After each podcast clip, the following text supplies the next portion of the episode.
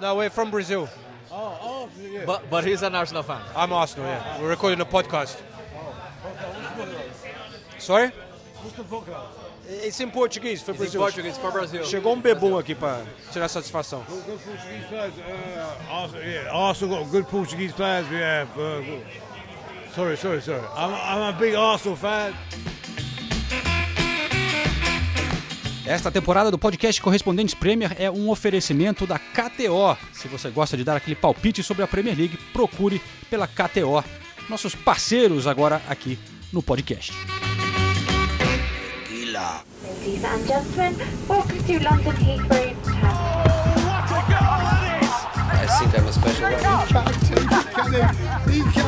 Correspondentes Premier. That would be very nice.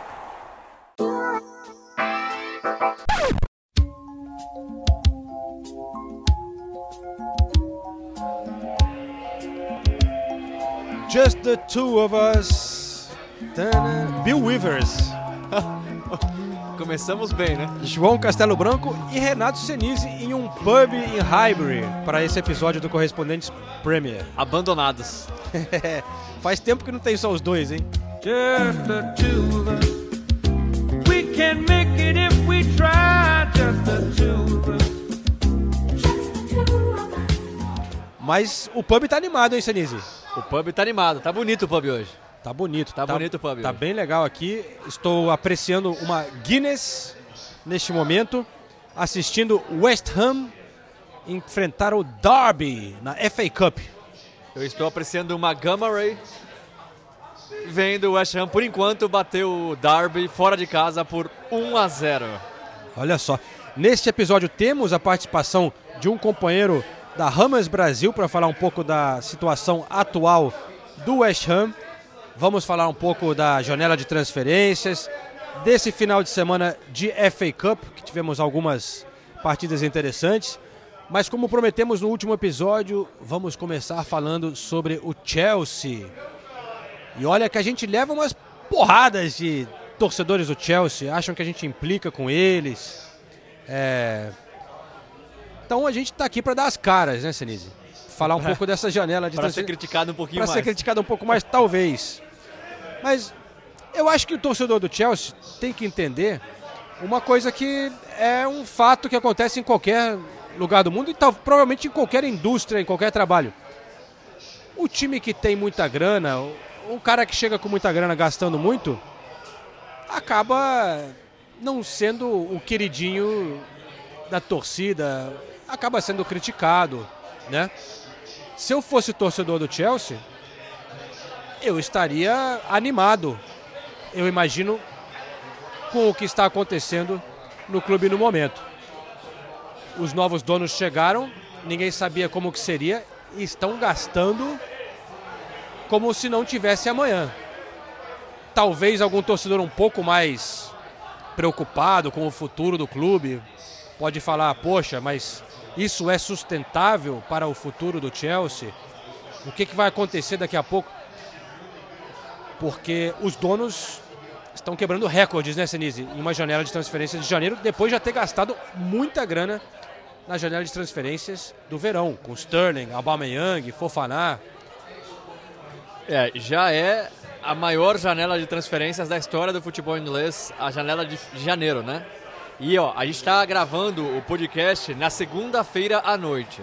Por enquanto, não existe confirmação da compra do Enzo Fernandes.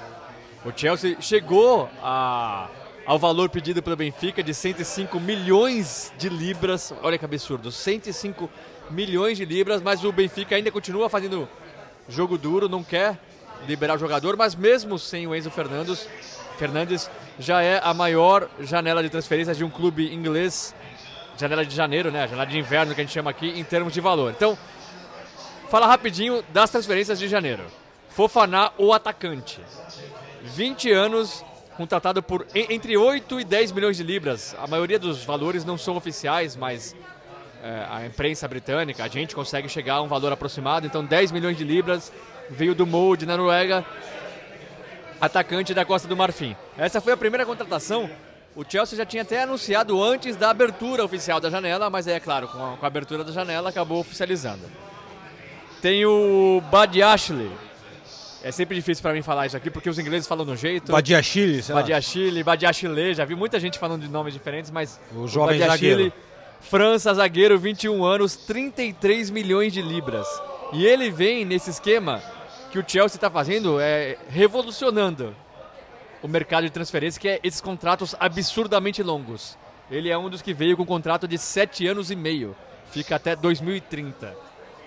É, ele veio do Mônaco, né? Tem o Andrei Santos, veio do Vasco da Gama, meia, 18 anos, 18 milhões de libras. Tem o João Félix, Empréstimo. português, 23 anos, empréstimo, o valor de 9,7 milhões de libras por seis meses de empréstimo. Tem o Mudrik, claro, da Ucrânia, atacante, winger, né, que eles chamam aqui no Brasil, seria o, o atacante de lado de campo. É, 22 anos, 88 milhões de libras, 88 e- milhões,5 de libras, 20 anos, 22 anos veio da Ucrânia. O Madueke, Madueke, depende do país que você está falando. É, também atacante, winger, o ponta, 20 anos, 35 milhões de, de libras, mais um que veio com 7 anos e meio de contrato, e agora o Malo Gusto, francês, lateral direito, 19 anos, 26 milhões de, 26 milhões de libras, também 7 anos e meio de contrato. Então, a gente falou de cinco, são sete transferências confirmadas nessa janela de, de janeiro, é, nessa ja- janela de janeiro, é, totalizando 220 milhões de libras, o que se a gente converter para o real dá quase 1 bilhão Faltou e gente aí, 400 não? milhões de O, reais. o Não, Cucu. Chegou também, o Cucu. Atacante. é verdade, né? Ixi. É, eu anotei errado aqui então. Faltou um aqui. Bom, a gente atualiza. E sem o Enzo Fernandes ainda, que eu falei. Sem o Enzo Fernandes, que se for confirmado, acresce aí 105 milhões de libras. Algumas coisas que eu queria chamar a atenção. Primeiro que eu falei já, essa nova tática de sete anos e meio de contrato. Vocês têm você fazer um contrato gigante primeiro. Você consegue, é o caso, por exemplo, Mudrik. do Mudrik. Você consegue convencer o jogador a ter um salário não baixo, né? Mas não é um salário absurdamente caro. Mas como você garante sete anos e meio de um ótimo salário, você acaba convencendo. Além de, claro, você conseguir aí é, driblar o fair play financeiro que você vai dividindo, né? O valor investido por sete anos e meio. Então vai amortizando esse valor é, por temporada. E aí o, o Chelsea tem a esperança de não cair no- na, na malha fina do fair play financeiro. A UEFA já estuda mudar É, já est- as regras por conta disso, né? De- colocar de, o limite, limite de, contrato. de, de tempo de contrato. Mas Vamos está ver- dentro da regra, por enquanto. Por enquanto tá dentro da regra, nada, nada, nada fora da regra. Vamos ver se isso vai virar uma realidade. Porque existem pontos positivos e pontos negativos, né? Como eu falei, você consegue contratar jogador com salário menor, você, por enquanto, dri- dribla o fair play financeiro, mas você, querendo ou não, você fica atrelado ao jogador por sete anos e meio. A gente nunca Sim, sabe se é a risco. contratação vai dar certo ou não. É claro, você pode romper o contrato ali com três anos, dois anos e ganhar um dinheiro bom pela multa rescisória, que é grande. Mas vamos ver se essa será uma nova realidade do- do- É. da- das transferências aqui na Europa ou não, né? E o louco é que é um cara que os donos são americanos e eles trazem essa tática que é uma coisa que acontece muito nos esportes americanos. Em beisebol, por exemplo, eles com certeza trouxeram essa ideia dos Estados Unidos como uma maneira de encontrar um jeito de investir no clube como eles gostariam. Eu acho impressionante o quanto eles estão dispostos a investir no, no Chelsea nesse momento, né? É, como o Sandy falou, nunca aconteceu numa janela de janeiro. Mas é um pouco é, revolucionário, como você falou, mas a coragem dos caras chegarem assim, sem ter tanta experiência no futebol e já fazer uma coisa totalmente diferente, realmente chama muita atenção. É, você quer atualizar aí? Não, eu, tô procurando aqui e até o, o site da Premier League tá exatamente com, com os mesmos nomes que eu Ah, tá. citei. Então não sei se. Quem que você tinha falado? Um cucu, mas eu tenho que conferir então. Eu, eu- achava que ele tinha chegado em janeiro. Bom, passaremos a informação daqui a pouco certinha, mas eu queria eh, trazer um pouco da visão de um torcedor do Chelsea, porque né, muitos vão eh, justificar ou debater, querer passar. Então, é, o Vitor Luiza mandou um recado aqui no nosso Instagram do Correspondentes Premier, dizendo assim: gente, boa noite. Eu sei que nas próximas semanas, se o Chelsea fechar com o Enzo, os donos irão receber muitas críticas pelos valores gastos e essa bacia de jogadores parece desnecessária. Mas tentem pensar no lado esportivo antes de serem mais incisivos com a gestão. Boli claramente tem ambição. Contratou Vível para ser diretor de futebol e vários jovens com potencial foram trazidos. Mudrik, Padiachile, um Cucu, Malogusto, que aliás, esse Malogusto, aliás, eu falei com um jornalista francês, eu não conhecia nada, falou que joga muito, Malogusto. O, o Malo Gusto, ele não vem nessa temporada Fica ainda, no né? Lyon- fica no Lyon até o até final o da fim, né? temporada. É, Madueque, Andrei Santos, Fofaná. Os gastos realmente são enormes, mas não dá para continuar com Pulisic, Loftus-Cheek, Ziyech, Jorginho e outros como soluções. A Premier League está difícil demais, basta ver a ascensão de Arsenal, Manchester United. Já cheguei a, a ouvir comentaristas dizendo que não tem um norte nas contratações. Para mim tem. Enfim, é isso. Sou fã de vocês.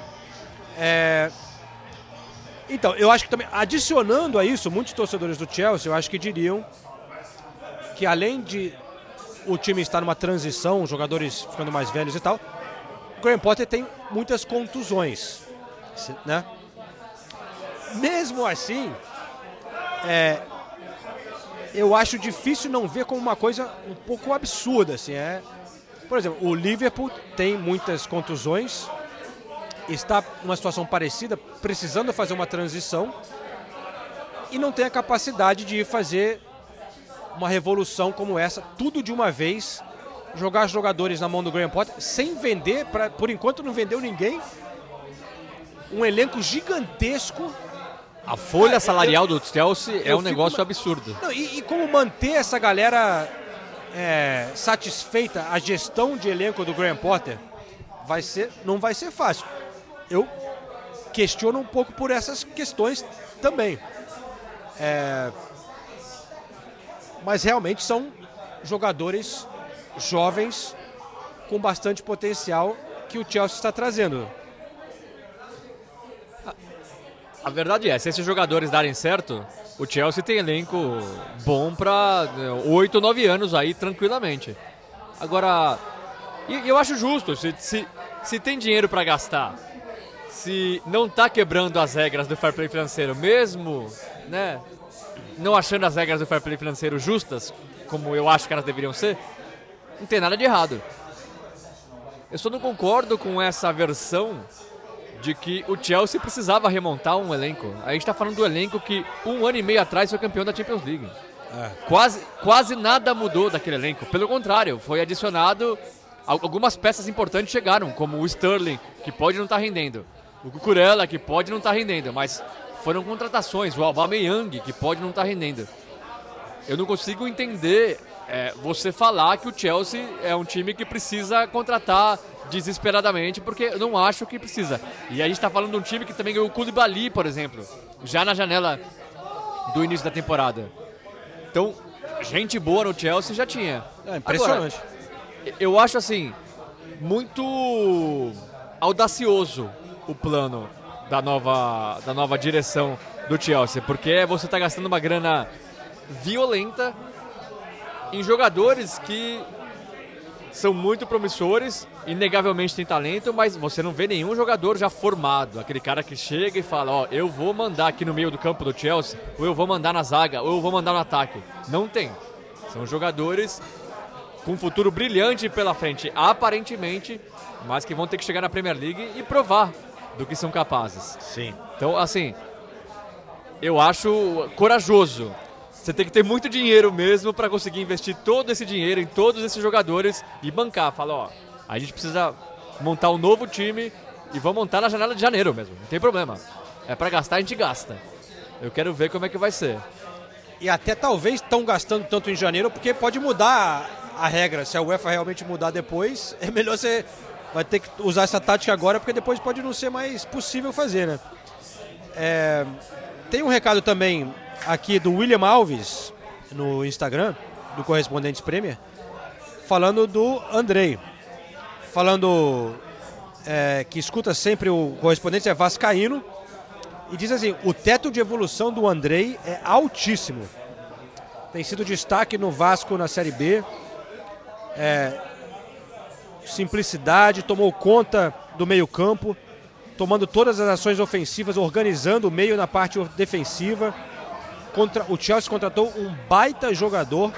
Basta agora ter paciência para que ele possa se adaptar ao clube e à cultura do novo país. Joga pelas bases da seleção brasileira também e fez um golaço outro dia. Eu concordo, é uma excelente contratação para o Chelsea. Excelente. De novo, a gente está falando na a gente está gravando na segunda-feira à noite. O Chelsea está tentando resolver o visto de trabalho do Andrei. Se conseguir resolver o visto, ele deve ficar no Chelsea. Senão Senão, ele ser pode ser emprestado.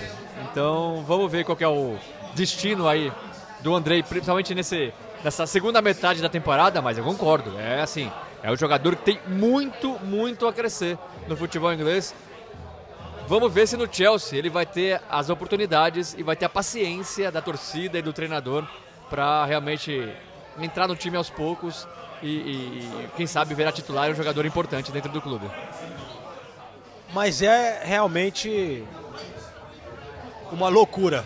É assustador, eu acho. É um pouco louco, né? Eu acho assustador. É, e, e- e o que perturba é um pouco essa, esse excesso de dinheiro. Não, não só o Chelsea, né? a Premier League em geral. Eu estava olhando aqui. Tem- alguém veio falar aqui com a gente. How are you, sir? No, or... No, we're from Brazil.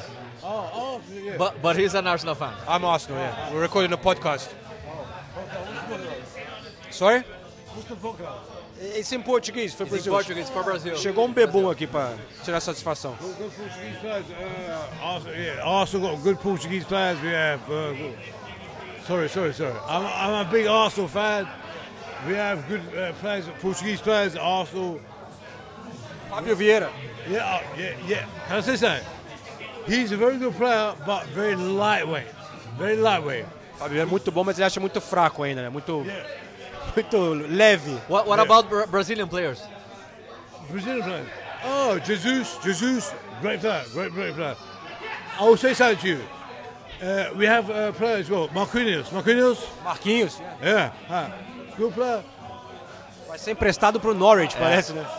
But Arteta don't want to play him, but they should play him. He needs to get minutes. He needs to play. Yeah. Marquinhos. Ele falando que o Marquinhos tem que Ah, jogar yeah. mais. Martinelli, Oh, Martinelli, Martinelli. Uh, Come on. Yeah. Martinelli, yeah, yeah.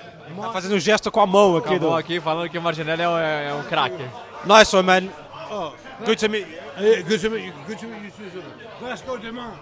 Vasco da Gama. uh, Vasco da Gama? Vasco, yeah. Vasco. Vasco da Gama. Vasco da Gama. Why, why, why do you... Brazilian team. Vasco da Brazilian team, why Yeah. Vasco da Gama? Yeah, Vasco da Gama. Yeah. Yeah? Is it good or is that bad? Well, yeah, it's a big team in, in Rio de Janeiro. Brazilian team. Yeah, Yeah, Brazilian team, yeah. Vasco da Gama. Why do you know this team?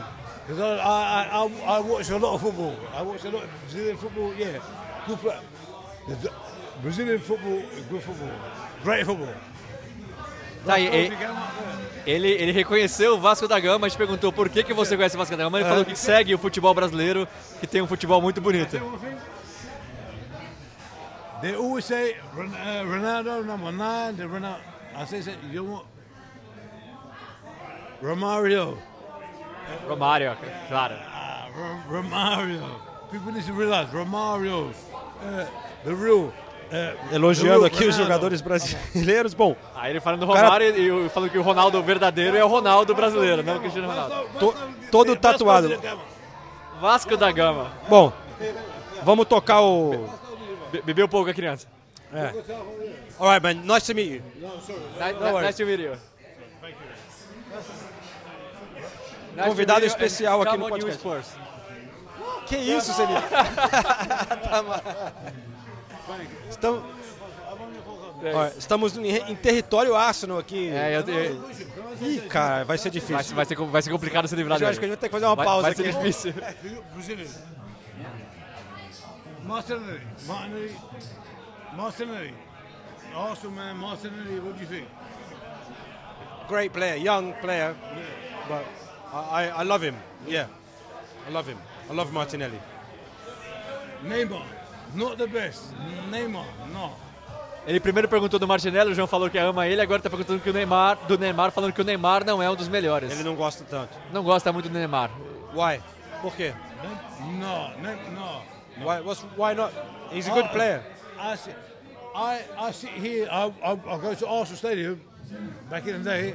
Ele vai pro estádio do Arsenal. Yeah. Forget Neymar. Uh, Batistuta. Uh, Batistuta. well, well, I tell you who. Brazilian for Arsenal. Ah, o Batista. Júlio Batista. Against Melhor que o. Neymar? Ah. Better than Neymar? Huh? De feio? Esse- Deu risada. You. Bom, É, ele, Batista. Batista. ele misturou o Neymar com o Júlio Batista, não entendi porquê, mas... ele acha que o... Batista. Tá, tá virando os... Nossa senhora. É, Júlio Batista, amazing striker. é. Listen, we have to carry on with our recording here. Okay, sorry, man. Okay. A gente tá tentando, a gente tá tentando, mas tá difícil. Forget Ronaldo. O cara não vai embora. Listen, forget Ronaldo. Brazilian Ronaldo. He's the best. Brazilian O Ronaldo. melhor Ronaldo é o Ronaldo brasileiro, concordamos, Ronaldinho, concordamos. Ronaldinho. I'm, I'm 50. My best ever player, Maradona, Ronaldo. Brazilian Romario. Okay. Romario. Romario. Amigo, sorry, we need to carry on here with the podcast. Sorry. Thank you, thank you. Sorry. Have a good evening. It's, it's all work. Ele fala, tá bom, vou embora e ele tá, Tá, segurando foi- a mão foi do, difícil, foi segurando difícil, a mão foi do, do difícil, Senise. foi difícil. Putz, pior que eu machuquei minha mão é, esse fim de semana, o cara que apertou bem no machucado. Que momento. Que ma- Ih, não, vai voltar. Por Vai favor. voltar. Vamos lá. É, vou olhar pro outro lado aqui. Estávamos falando, É só a Nathalie não participar que esse Você tipo vê. de coisa acontece. vira tá ba- virou bagunça. A Nathalie, a Nathalie é... Botaria ordem é- na casa. Coloca ordem na casa aqui. Mas. Tá gravando aqui? Tá. Vamos. Espero que esteja. o que eu tava falando que a gastância não é só uma coisa do Chelsea, né? A gente, assim, é um nível absurdo. Mas a Premier League, em comparando com as outras ligas pela Europa ou pelo mundo, é, uma- é um absurdo também, né? Eu tava olhando aqui uma, um- dados que foram é, divulgados sobre 2022. A Premier League gastou mais de três vezes mais do que qualquer outra liga, né? 1,78 bilhões de libras em 2022. A Itália, 500 mil. Espanha, 500 mil. França, perto. Tudo. Né? É um negócio maluco o que tá virando. Mas é aí que tá o problema, né? Isso é culpa também dos clubes ingleses, né? Os clubes ingleses que fazem loucuras. É o Manchester United que gasta 100 milhões de libras no Anthony.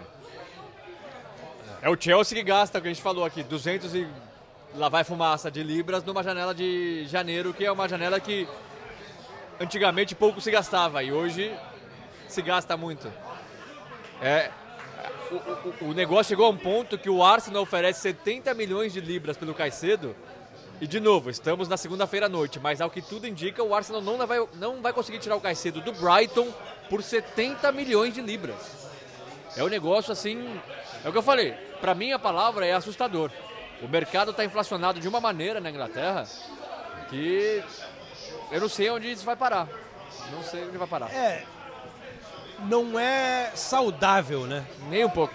Vira, por isso que, às vezes, eu, durante as últimas décadas, critiquei Manchester City, Chelsea, por inflacionar o mercado, né? Eu tenho um grande respeito pelo Chelsea. Adorava Mourinho, aquele time com Drogba, quer dizer, mesmo sendo torcedor do Arsenal, mas, pô, aquele time era sensacional, histórico, né? John Terry, Lampard e tal.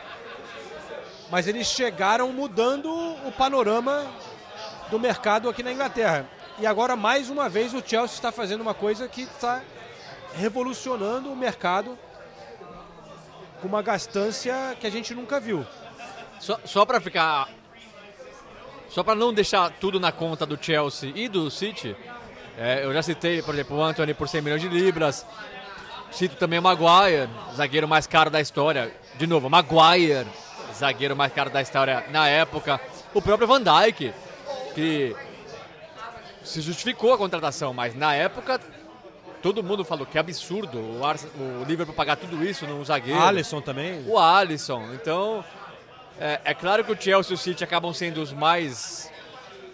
Não digo mais responsáveis, mas são jogadores sempre mais ativos no mercado, porque realmente tem mais dinheiro, mas não são os únicos a fazerem loucuras. Não, O- você tem o razão. próprio Tottenham e o Arsenal, que tem pouco dinheiro, né, comparado com esses clubes, mas o Arsenal pagou 70 milhões, um pouquinho mais no PP. O, o, o Tottenham pagou algo parecido no Ndombele. Então, é, é, é uma coisa assim. Da Inglaterra mesmo. O, Sim. o, E- Para você conseguir transferência de um time inglês para um outro time inglês, você tem que gastar muito mais do que o normal. E os outros clubes da Europa já perceberam que os ingleses têm dinheiro e colocam assim o preço lá em cima. Tá aí o Pedro Porro. O esporte não querendo liberar de jeito nenhum. Tá certo que o Tottenham é horrível para negociação. O Daniel Levy se acha mais importante. Quer pagar em parcela, Se acha mais inteligente que o mundo inteiro e é, na, na verdade é o pior de todos. Mas o Tottenham tá oferecendo mais de 40 milhões de libras por um lateral direito. Que ainda não se sabe se vai ser o melhor lateral direito do mundo. E o esporte não está querendo aceitar as condições impostas pelo Tottenham. Um ponto que você levantou aqui, você tinha mencionado antes da gravação, que é interessante, essa questão do Arsenal está disposto a pagar 70 milhões de libras pelo Caicedo, jogador de 21 anos, no Brighton, quando outros times compraram volantes brasileiros muito bons, como o Andrei, como o Danilo, por Como o João Gomes, Porra? Wolverhampton. 10 milhões, Ne- nem isso. O Danilo foi por 20 milhões de libras, o João Gomes foi por 18 milhões e quase 19 milhões de libras. Para o Wolverhampton. Pro Wolverhampton. E aí a gente vê nesses clubes grandes, quando tá na hora do vamos ver. Que golaço, hein? Antônio acaba de ampliar o marcador para o West Ham. 2 a 0 West Ham em Derby. West Ham É, disfarçando um pouquinho a crise. Mas o quanto os grandes clubes valorizam a experiência de ter jogado na Premier League, né? E aí esses clubes menores, no momento é o Brighton, mas teve épocas que eram outros, como Southampton e tal, acabam se dando muito bem se eles fazem bem essa transição, né, de trazer o cara...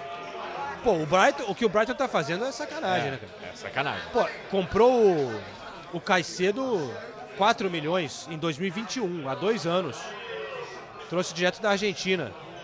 Independente Del Valle. É, Argentina não. Equador. O, trouxe o McAllister do Boca Juniors. É, pô, o, esse cara que tá arrebentando agora, o Mitoma. Me toma, golaço contra o Liverpool. Que golaço, velho. 2 milhões de libras. 2 milhões de libras. E aí o, o projeto deles é tão bom e as contratações são tão boas que eles conseguem perder Bissumar, Trossard, Ben White, Cucurella, O Harry Potter. O Harry Potter. Harry. Potter, Graham Potter. o Harry Potter. técnico. E mesmo assim arrebentam com o Liverpool, continuam surpreendendo. É impressionante. Mas então a valorização do cara que já está na Inglaterra é muito grande, né? E os clubes grandes fazem, então, como o Chelsea está apostando no Andrei, de vez em quando. O, o Arsenal trouxe o Martinelli. Mas nesse momento que você realmente precisa um cara ali para ajudar na briga pelo título. Eles buscam alguém que já tá na Premier League. É, mas dá pra entender, né? Dá e não dá pra falar a verdade. É... Não, mas você vai botar o, sei lá, vai botar o Danilo ali. O cara nunca jogou na Premier League, você não sabe como ele vai se Ué, adaptar. o Brighton colocou o Caicedo ali e o Caicedo é um mas o- monstro já. Sei lá, o Arsenal tá, é- é, tá brigando pelo título. Então, mas o Arsenal, por exemplo, tá brigando pelo título. O Arsenal tem a dupla de volantes titular. Quem chega no Arsenal hoje, Chaka e Partey. Xhaka e Partey. Os dois jogando muito na temporada. Quem chega hoje, chega com opção. Aí você oferece 70 milhões de libras pelo, pelo Caicedo, que é ótimo jogador, não estou questionando. Com esse valor, você conseguia trazer os três brasileiros. É, vê qual dá certo. O João Gomes, o Danilo e o André. Vê qual que dá certo. Também não, não, tô falando que tá certo ou tá errado, tô, tô- é, é uma outra maneira de pensar. Às vezes eu também acho que talvez falte um pouquinho de criatividade. Você fica preso, o Arsenal tá lutando, lutando, lutando pelo Caicedo. De novo, eu entendo, o Caicedo é excelente. Mas falta um dia para acabar a janela e o Caicedo voltou pro Brighton. Se não tiver uma reviravolta no último dia, de novo, estamos gravando na segunda-feira à noite, o Arsenal vai ficar sem contratação de volante, que é o, o setor que já identificou que é necessário. Mas às vezes o cara, eles identificaram um cara que vai encaixar bem. Não, Eles estão analisando há um tempão, já viram jogar num sistema parecido, já viram jogar na Premier League, puderam analisar. O risco é bem menor. Concordo, mas pode ficar sem nenhum. Pode. Espero que não. A janela só fecha terça-noite. Eu acho que o Brighton não quer vender de jeito nenhum, mas chega um momento também que, se o preço chegar a um nível, os caras vão vender. Que nem o Ajax não queria vender o Anthony, mas chegou uma hora que. É que o Arsenal geralmente não faz. Recentemente tem tido uma gestão que não quer fazer maluquice. Então, não sei até onde eles vão querer. Já é uma maluquice, né? 70 milhões. É, e, e Mas- já. já e- é. Não, sei se maluquice é a palavra certa, mas já, se mostra muito mais ativo no mercado e disposto a gastar é, grandes valores. O Arsenal quase levou o Mudrik e, e ofereceu um caminhão de dinheiro também. É Também. que no, no último minuto acabou indo pro Chelsea. Mas o Arsenal está disposto a gastar um caminhão de dinheiro. Diferente do Tottenham, que continua achando que vai chegar com bilhete único, vale refeição, é, empréstimo de 18 jogadores, mais alguns centavos ali, umas moedinhas ali e vai conseguir levar um, um jogador bem avaliado no mercado. O Arsenal já percebeu que não é assim que funciona. Só falta o Tottenham perceber do Big Six. Senise, para dar uma quebrada aqui, momento quiz.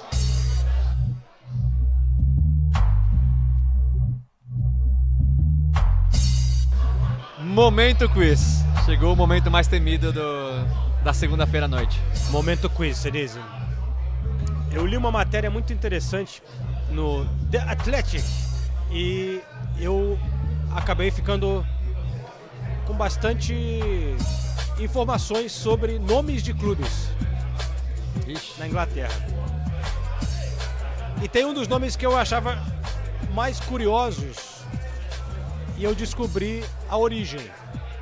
Quero ver se você tem alguma ideia por que, que o Sheffield Wednesday chama Sheffield quarta-feira. Faço a menor ideia. Eu poderia chutar diversas. Quer algum chute, não? Vamos ao direto ao Não, vai, vai. eu- eu- eu- a- o chute mais óbvio seria que o clube foi fundado numa quarta-feira, mas. Não, mas é um bom chute. Quase. É, como, os muitos, como muitos clubes na Inglaterra, a origem vem de clubes de cricket, né? Aham. É, eles jogavam cricket no verão e começavam a jogar futebol no inverno para manter a forma e tal. O cricket começou antes que o futebol. Enfim, lá em Sheffield, uma cidade muito industrial, de várias fábricas e tal, parece que naquela época, ali, 1800 e tal, é, várias fábricas, dependendo de que tipo de fábrica que era, recebiam meio dia de folga no meio da semana. Então, por exemplo, sei lá, fábrica X, quarta-feira você tem folga. Então, outras fábricas eram terça ou, sei lá, quinta. Então tinha um grupo ali que formaram o clube de cricket para jogar quarta-feira, que é o dia de folga. Então, é o clube da quarta-feira, era o Wednesday Club, na verdade, não tinha nada de Sheffield, né? Então tinha o clube de quarta-feira, tinha o clube de terça-feira, pra galera se reunir e jogar cricket, né? E aí, vários clubes de cricket evoluíram para também se tornar times de futebol. E era o Wednesday Club, eventualmente virou Sheffield Wednesday. Essa é a origem. Aí a história do Sheffield quarta-feira, é uma cidade com muita história no futebol, na verdade, né? Tem o Sheffield United, Não, é, tem o Sheffield Wednesday que você falou, que é. que, que joga no estádio de. Hillsborough, que é onde teve, infelizmente, a maior tragédia do futebol inglês. E tem o Sheffield eh, United, que é o rival e vizinho, que tem o estádio mais antigo em funcionamento da história do futebol, que é o Bramall Lane. Foi eh, inaugurado em 1855 como estádio de cricket. Como você falou, cricket sempre foi muito popular aqui na Inglaterra. o Sheffield United ainda nem existia, depois o Sheffield United foi inaugurado, pegou o estádio Bramall Lane, que continua em funcionamento. Estivemos lá, um estádio, assim, bem escondidinho ali numa vizinhança. Você vai andando, você nem, não consegue nem ver o estádio. De repente ele se abre assim para você. Antigo, bem charmoso, mas é o estádio em funcionamento mais antigo da, do- de todo mundo, né? Um estádio de um clube de futebol mais antigo do mundo inteiro. Então é realmente uma cidade interessante para quem Cara, pra quem gosta, Gosta de, de futebol, futebol, vale a viagem, porque é onde começou o futebol. As regras do futebol tem o nome, né, de Sheffield Rules, porque foi começou lá com o- um outro clube que é o Sheffield FC, que nunca virou profissional, continua sendo um clube amador, jogando nas divisões de base. Eu fui lá fazer uma matéria, tá no YouTube e tal, mostrando como é que é lá. Eles jogam um pouco fora da cidade, mas é um clube muito charmoso também. Foi o primeiro clube, fez o primeiro jogo contra o Hallam FC, que é um outro clube de lá. Eu acho que esse não existe mais, mas enfim. Além disso, é uma cidade que hoje em dia tem, na área onde tinha as fábricas, é cheio de cervejaria, cara. É, então é uma, é uma cidade que normalmente não estaria no roteiro turístico. porque não tem nenhum time grande, né? É. Mas se você é interessado pela história do futebol, é a história da Inglaterra, porque o que aconteceu com o Sheffield é o que aconteceu com o Liverpool, é o que aconteceu com o Manchester, uma, uma, uma cidade que na época da Revolução Industrial era muito importante para a Inglaterra, justamente pelas fábricas, e que com o passar dos anos as fábricas foram sendo abandonadas, e aí principalmente com o governo da Margaret Thatcher, que simboliza bem né, a tragédia de Hillsborough, que foi por causa de leis, né, de, de- é, a maneira como o governo britânico e a imprensa britânica na época, o governo de Margaret Thatcher, trataram é, a, a- a tragédia. culpando os torcedores, quando na verdade os torcedores eram vítimas. Enfim, é, a história de é, Sheffield assim, simboliza bem a história da Inglaterra, é, de- de- dessa, dessas cidades mais centro-norte da Inglaterra que sofreram tanto né, com, com a crise da, da década de 70, 60, 80 e com essa nova maneira da Inglaterra viver. E agora as fábricas, como em, como em Liverpool, como em Manchester, como algumas em Londres aqui também, é, viraram cervejarias ou viraram prédios. Eu tenho um amigo que hoje mora numa antiga fábrica. Que assim, o apartamento dele é extremamente antigo, mas muito bonito por causa disso. É o piso de mais de 150 anos, aquela madeira que você pisa faz aquele barulho gigantesco, mas é muito bonito. Então é, é- essa é uma parte da história inglesa dos últimos 200 anos. Muito legal. Momento cultural aqui no Correspondentes Premier. O Sheffield United empatou com o Wrexham, que tem sido o xudozinho aqui da Xodó, Inglaterra, eu né? ia falar. é. É, time lá, a gente já comentou alguns episódios do Ryan Reynolds, né? Da, é, lá das divisões de quinta divisão, mas indo muito bem na FA Cup. Mas tava ganhando o jogo de 3 a 2 com um jogador a mais e aí tomou um empate aos 49 do segundo tempo. Foi assim um banho de água fria. É, E agora vai ter que jogar o replay. O replay que vai ser em Sheffield, então a situação complica um pouquinho mais. ah, mas eles ganham uma grana com esses replays, né? Ah, não, ganha Que uma aí- grana, mas que- já podia ter passado. E quem passar desse confronto enfrenta o Tottenham. Ou seja, quem passar desse Já tá confronto já, é, já é favorito para o próximo confronto. É o Ryan Reynolds que é casado com. Eu, quando eu falei, chamei de sereia, virou. Todo mundo Ah, adorou. sereia. A sereia. Mas sabe que acharam que eu era um velho, que tipo, era uma. Tô falando uma gíria dos anos 80, mas. Quando a Nathalie me mostrou a foto da mulher, nem lembro o nome agora, foi o que veio à mente, cara. Assim, ela me lembrou uma sereia, mas enfim. Não deixa de ser uma expressão velha. Mas o Tottenham venceu também, com gol de sonzinho. sonzinho Dois gols do Sonzinho. Dois gols do sonzinho. O poderoso Preston. É, o Tottenham segue vivo na única competição que pode ganhar, né? Tem a Champions League ainda, o Milan em uma crise ferrenha, então são dois times que vão chegar bem pra baixo na- no confronto da Champions League, mas convenhamos, é difícil o Tottenham ganhar a Champions League e a FA Cup, por que não, né? Se der sorte nos sorteios, como já deu, né? Vai pegar ou o Wrexham, o Wrexham ou, ou o Sheffield United. vai passando e aí, né, vamos ver. E ó, algumas acontecer. atualizações aqui, é, já que esse episódio já vai ficar um pouco passado por conta da janela de transferência, mas É. você falava do Pedro Porro, parece que vai rolar de novo. Não, não, eu, É. eu acho que vai rolar. Ah, tá. Mas, mas é que é tão difícil pro Tottenham contratar um lateral direito que assim, Entendi, é, é- é- é chato. Entendi. O, o, o, o negócio foi dado como certo dois dias atrás. Nessa segunda-feira foi informado que o, o negócio não ia ser finalizado porque o, o esporte não aceitava algumas condições impostas pelo Tottenham, algumas formas de pagamento. Mas é claro, aí o Daniel Levy né, entrou na jogada falou, não, a gente precisa contratar, senão... Uma outra, a gente falou que o Chelsea não vende ninguém e tal, mas parece que o Ziyech é caminho do PSG. Vamos ver. Mas uma outra que eu queria comentar, você falou em lateral. João Cancelo indo pro Bayern de Munique, hein? Treta com Pepe Guardiola. É, essa foi uma grande surpresa da janela se realmente Eu, eu, eu, eu, eu- eu acho que tem uma maldição de laterais direitos na Inglaterra nessa temporada. Se a gente parar para pensar, no início da temporada, a gente falava de Alexander Arnold, a gente falava, a gente falava de João Cancelo, que, claro, na- no, City jogou mais de lateral esquerdo, mas a função de origem é lateral direito. A gente falava do, Trent. Trent. Do não, Alexander Arnold, então, já falei. Ah, tá, só desculpa. O Bebum chegou aqui na minha orelha de novo. Do Rhys James, do Chelsea, que se machucou. Isso. Então, assim, todos os laterais direitos importantes não estão tendo te- temporadas tão fáceis. A exceção é o Trippier, que ninguém falava muito, mas está jogando muito no Newcastle. E o Cancelo é inexplicável o que aconteceu, Walker, né? né? O Walker, que virou, tá virando banco, né, do, do Rico, Rico Lewis. Lewis.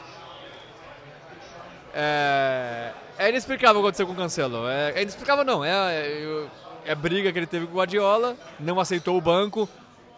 Não é novidade que o Cancelo é ótimo jogador, mas também tem o ego um pouquinho acima da média, não aceitou o banco. Com o Guardiola não tem essa, meu amigo. Você- Não. Ou você aceita ou você sai. E saiu. E é um negócio assim, muito bom pro Bayern de Munique, né? Que precisava de Nossa lateral Senhora. direito, Pavard de saída, problema de lesão. Eu acho estranho o City fortalecer um concorrente direto na briga pela Champions League. Então, pensando nisso, eu não acho tão inteligente a saída. Mas Mas eu acho que parece que o, Guardiola realmente valoriza muito manter o clima legal no vestiário e não querer ficar com ninguém que não, não tá.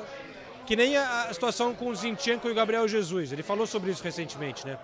Todo mundo agora questionando ele. Pô, você se arrepende de ter vendido pro Arsenal e agora o Arsenal é líder? Pode tirar o título de vocês. Ele fala: não, cara. É, se um jogador tá comigo e não quer ficar, se o cara me deu tudo, eles foram ótimos com a gente, eu quero que ele possa ir para onde ele quiser ir. A gente quer ajudar esse jogador. Eu, porra, eu respeito isso pra caramba, cara. eu também respeito.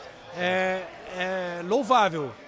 O cara fala, pô, o Gabriel Jesus queria muito ir pro Arsenal. Porque tem clube que é chato pra caramba. né? Ah, não, vamos vender pra rival, não sei o que e tal.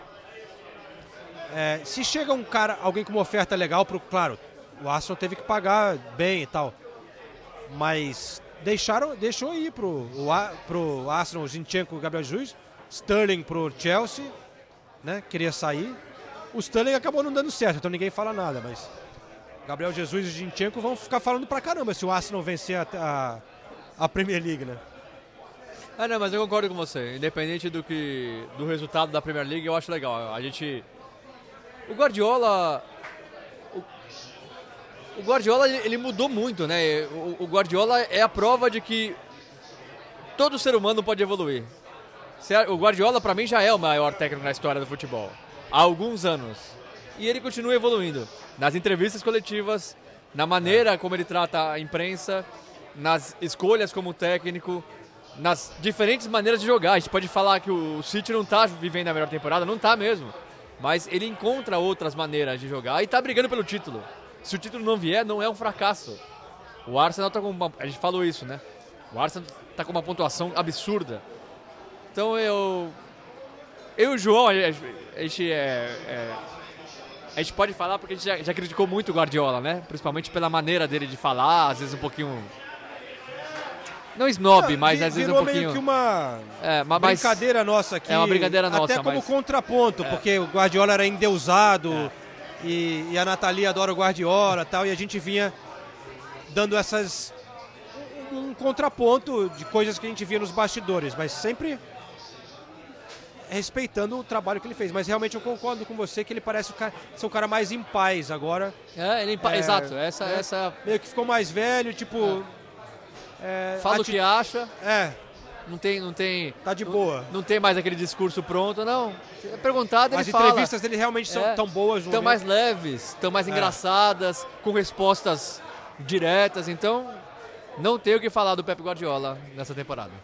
Do outro lado, o Jürgen Klopp passa por um momento bem mais complicado e ele tá sofrendo ali, né, cara? Porque a situação dele é mais. é- Claro, o Liverpool tá numa situação muito pior do que o Manchester City. Mas ele é diariamente questionado pelos jornalistas ingleses. E você vê que ele não tá bem ali, né, cara? Ele Tá, tá difícil para ele é, encontrar soluções para esse time. E ele começa a ficar um pouco mais mal-humorado também nessas situações. né? Mal-humorado e pressionado. É, A gente não imaginaria isso no início da temporada, mas é inegável que o Klopp hoje é um treinador pressionado. E eu não concordo com a pressão, quer dizer, eu, eu acho que pressão você tem que ter num time de alto nível. É como qualquer outra empresa, você tem que ter você tem que ser cobrado por resultados.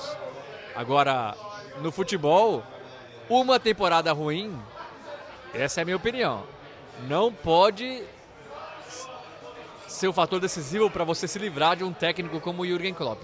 Acho que ainda mais de um time. Se você teve sucesso por muito, É. por, por muito tempo, chega uma hora que isso vai Mas é, tô- é, é acabar, né? A gente não tá falando de um treinador que teve uma temporada boa e agora tem uma ruim. Não. A gente tá falando de um, de um- clube que faz quatro temporadas, que luta pro Premier League, conquista a Champions League, chega na final da outra Champions League, conquista a Copa da Inglaterra, conquista a Copa da Liga. Eu ficaria surpreso se o Liverpool demitisse o Jürgen Ah, Klopp. eu acho que não. Eu acho que se, se o Klopp acha que ele ainda tem energia, ainda tem forças, ainda tem o respeito do vestiário, ainda tem condições de dar a volta por cima, eu acho que o Liverpool vai dar a oportunidade para ele por algum tempo.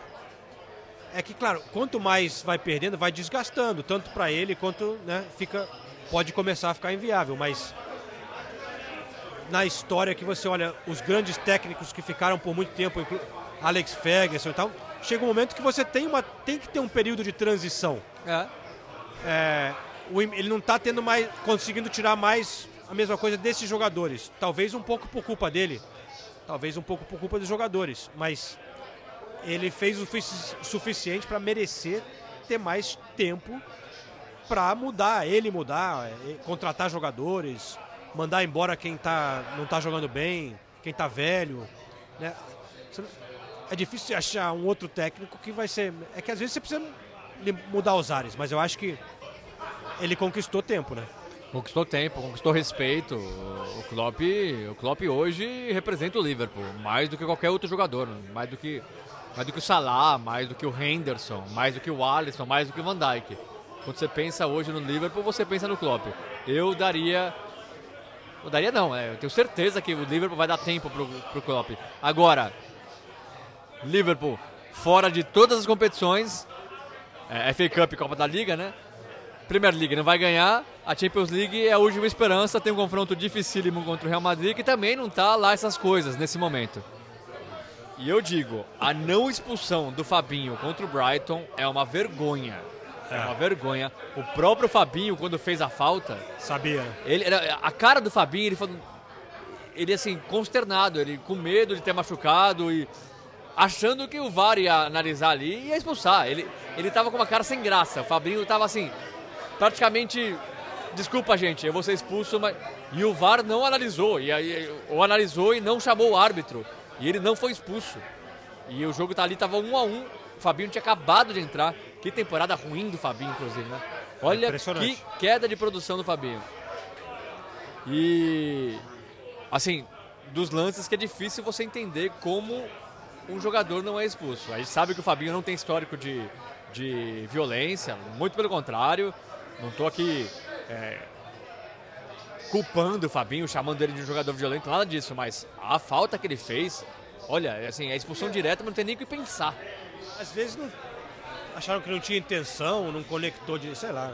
Não, pra mim ele não, ele não tinha intenção, mas É. ele, ele, ele dá um carrinho de sola por trás, no meio da perna. O, o Ferguson, que é um atacante, o Brighton é demais, né? O Ferguson é um atacante que vem numa fase ótima, moleque, Moleque.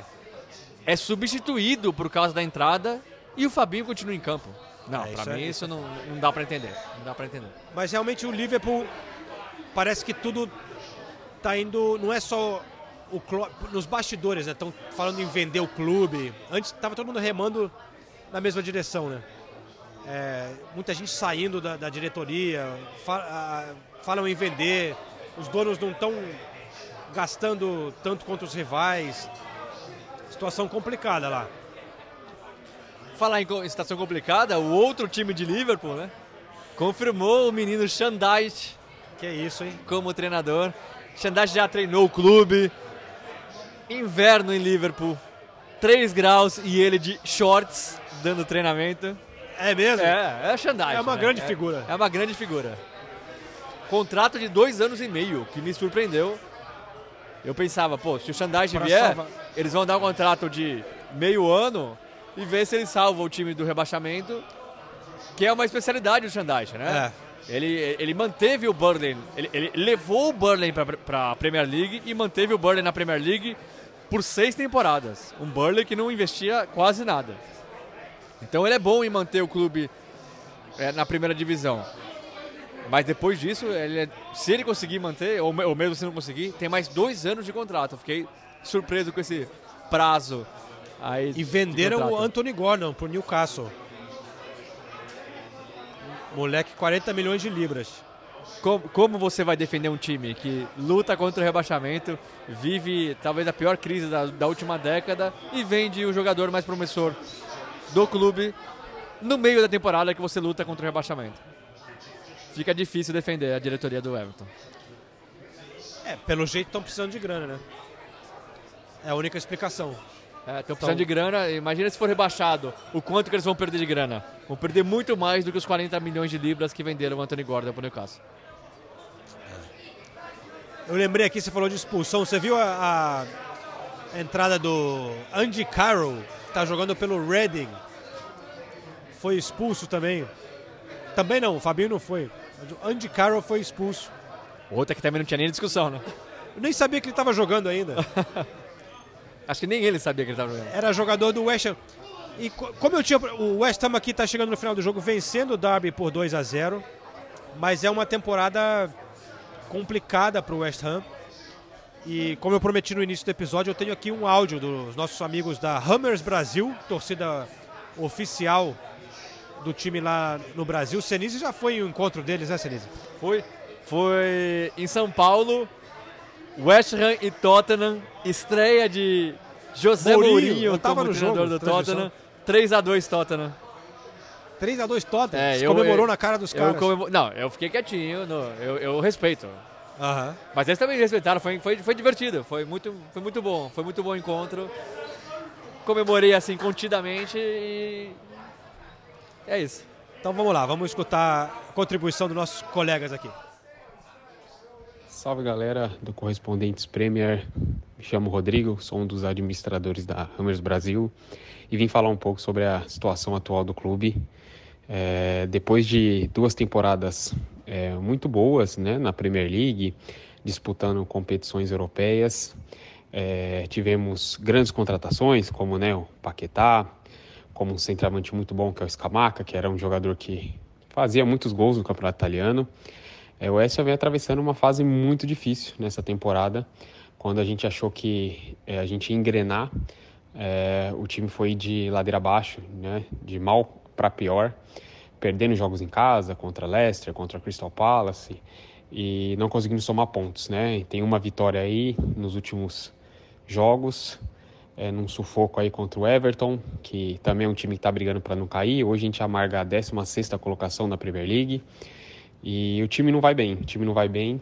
É, a gente já tinha falado algumas ocasiões atrás que o Mois é um dos grandes responsáveis pela péssima temporada do clube. Quando o clube estava bem, parecia que os jogadores mais antigos, como né, o Antônio, o Ogbona, eh, Lanzini, Fornaus, abraçaram a ideia e o time conseguiu ir bem nas duas temporadas, né, com Bowen, Benrama. Só que nessa temporada tá dando tudo errado. Parece que eh, já deu para o Moes, já deu para ele dentro do clube, já está muito desgastado e a gente espera que, independente de vitórias ou continuar com as derrotas, o Mois seja desligado do clube o quanto antes. A gente precisa de um técnico inovador, um técnico que possa ajudar o clube e ter um pensamento mais futurista, né? O clube é um clube rico, é um clube que lota estádio, é um clube que tem contratações pesadas, né? Que gastou muito nessa janela e a nossa colocação não diz nada sobre isso, né? É, a gente está brigando para não cair e vai brigar para não cair até o final. É, e contrapartida na Conference League, o Ham tem é, seis jogos e seis vitórias, ganhou todos os jogos fora e dentro de casa.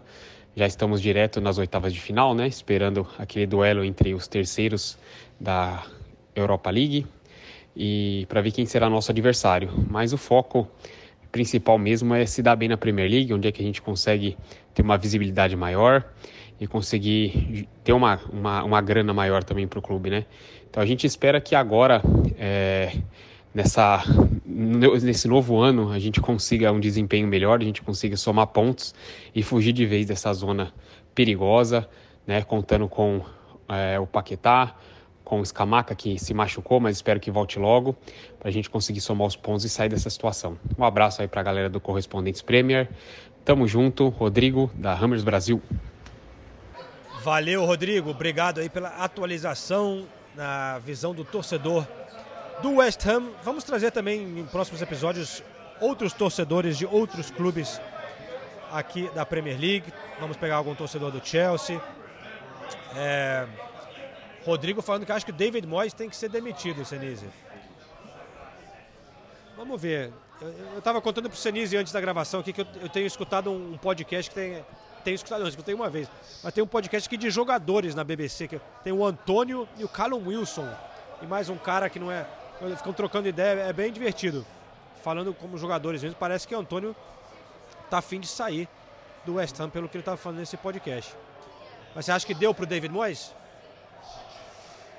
Eu, eu ficaria com ele até o final da temporada, porque eu acho que rebaixado o West Ham não vai ser, mas aí no final da temporada, adeus David Moyes.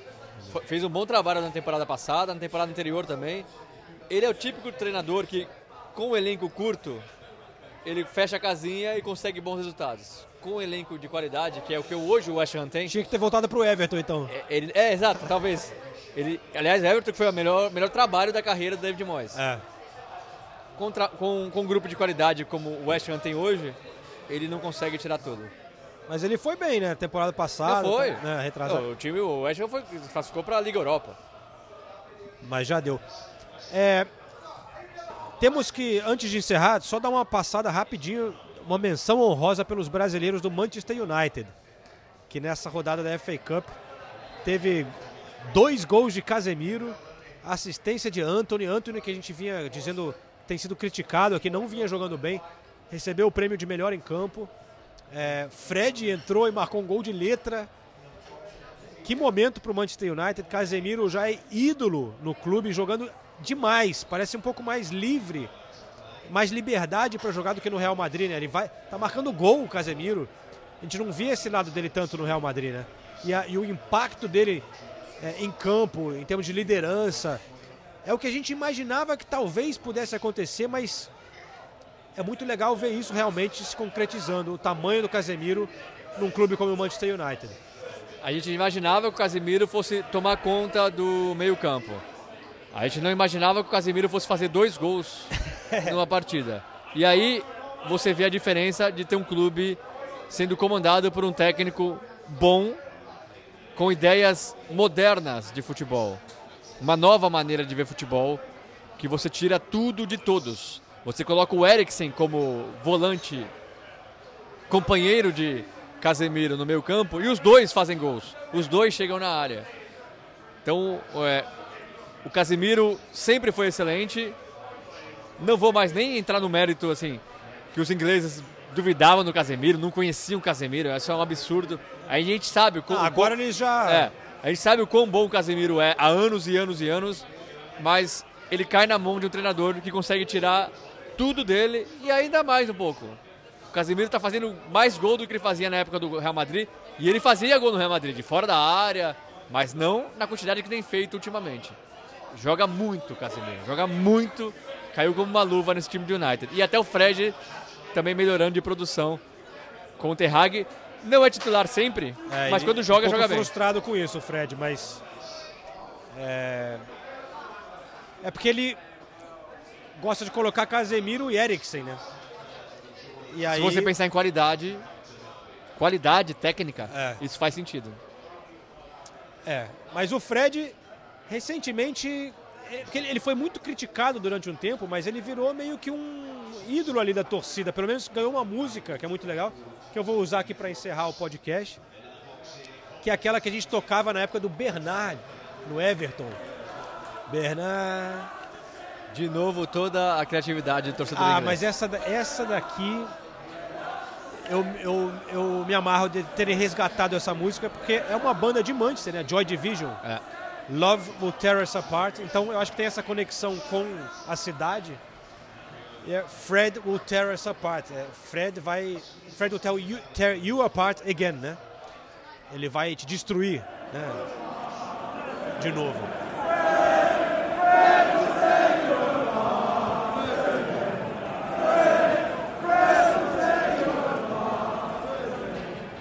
O Bernardo não chegou a fazer muito isso. Não, não chegou a fazer muito isso. É isso aí, companheiros. Foi mais um episódio do Correspondentes Premier com o apoio da KTO nesta temporada. Agradecemos o apoio dos parceiros por aqui. Renato Senise, cadê o seu amigo, hein? Já, já, é, é que a edição, ah, a edição salva, mas o nosso amigo já interrompeu a, gra- a gravação aqui por mais umas três vezes. A gente teve que dar uma cortada aqui, né? pra- É, enfim, ele trouxe entretenimento. Esquecemos de pegar o nome do torcedor Gunnar aqui no The Famous Cock Tavern Hybrid. Esses torcedores do Arsenal sempre são inconvenientes. É ah, foi simpático o cara, cara. Veio aqui, você ainda gritou Spurs pro cara. É mole. é nóis, a gente vai se falando.